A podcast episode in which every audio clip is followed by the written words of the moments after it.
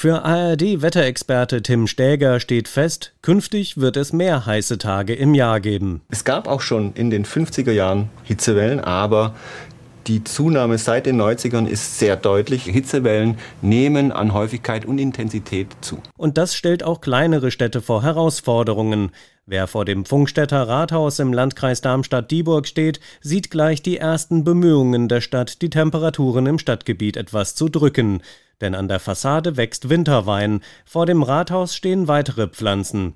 Stadtrat Klaus-Peter Riede empfängt mich im Magistratssitzungszimmer. Riede ist in Pfungstadt zuständig für Klimaschutz und den städtischen Wald. Und er sagt, die Stadt denke auch über andere weitere Begrünungsmöglichkeiten für den Innenstadtbereich nach. Wir haben hier einiges an Bäumen und Grünanlagen auch innerhalb der Stadt. Es wird auch diskutiert über sogenannte Tiny Woods. Das ist aber so eine Geschichte, die man sehr genau betrachten muss. Manchmal ist es so, dass Tiny Woods genau auf solchen Standorten wieder errichtet werden sollen, wo schon Bäume stehen.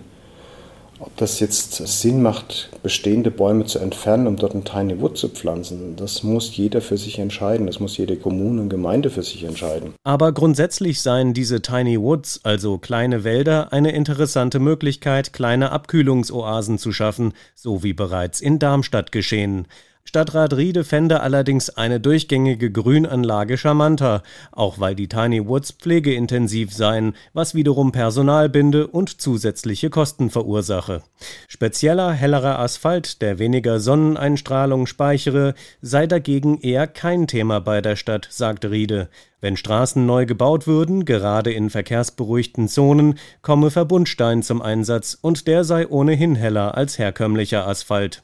Die Stadt könne ohnehin nicht einfach so sämtliche Straßen aufreißen und neu bauen, schon aus Kostengründen.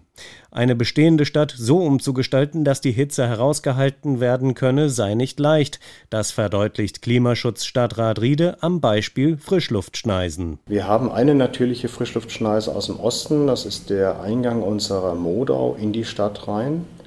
Die geht da ziemlich gut, vor allen Dingen, weil die, die Modau relativ zügig auf eine parkähnliche Anlage trifft und dort halt weiter Frischluft transportieren kann ins Stadtzentrum. Vom Südwesten her, der Hauptwetterrichtung, haben wir eine dichte Bebauung.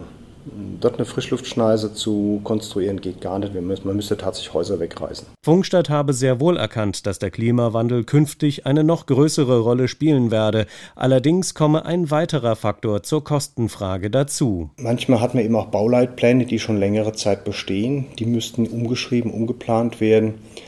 Das sind zum Teil Planungsansätze aus früheren Jahren und das steht der ganzen Geschichte im Weg, da man damals nicht so in die Zukunft gedacht hat diesbezüglich. Und so sei eine ökologisch sinnvollere Umgestaltung des Stadtgebiets keine Sache, die sich von heute auf morgen umsetzen lasse.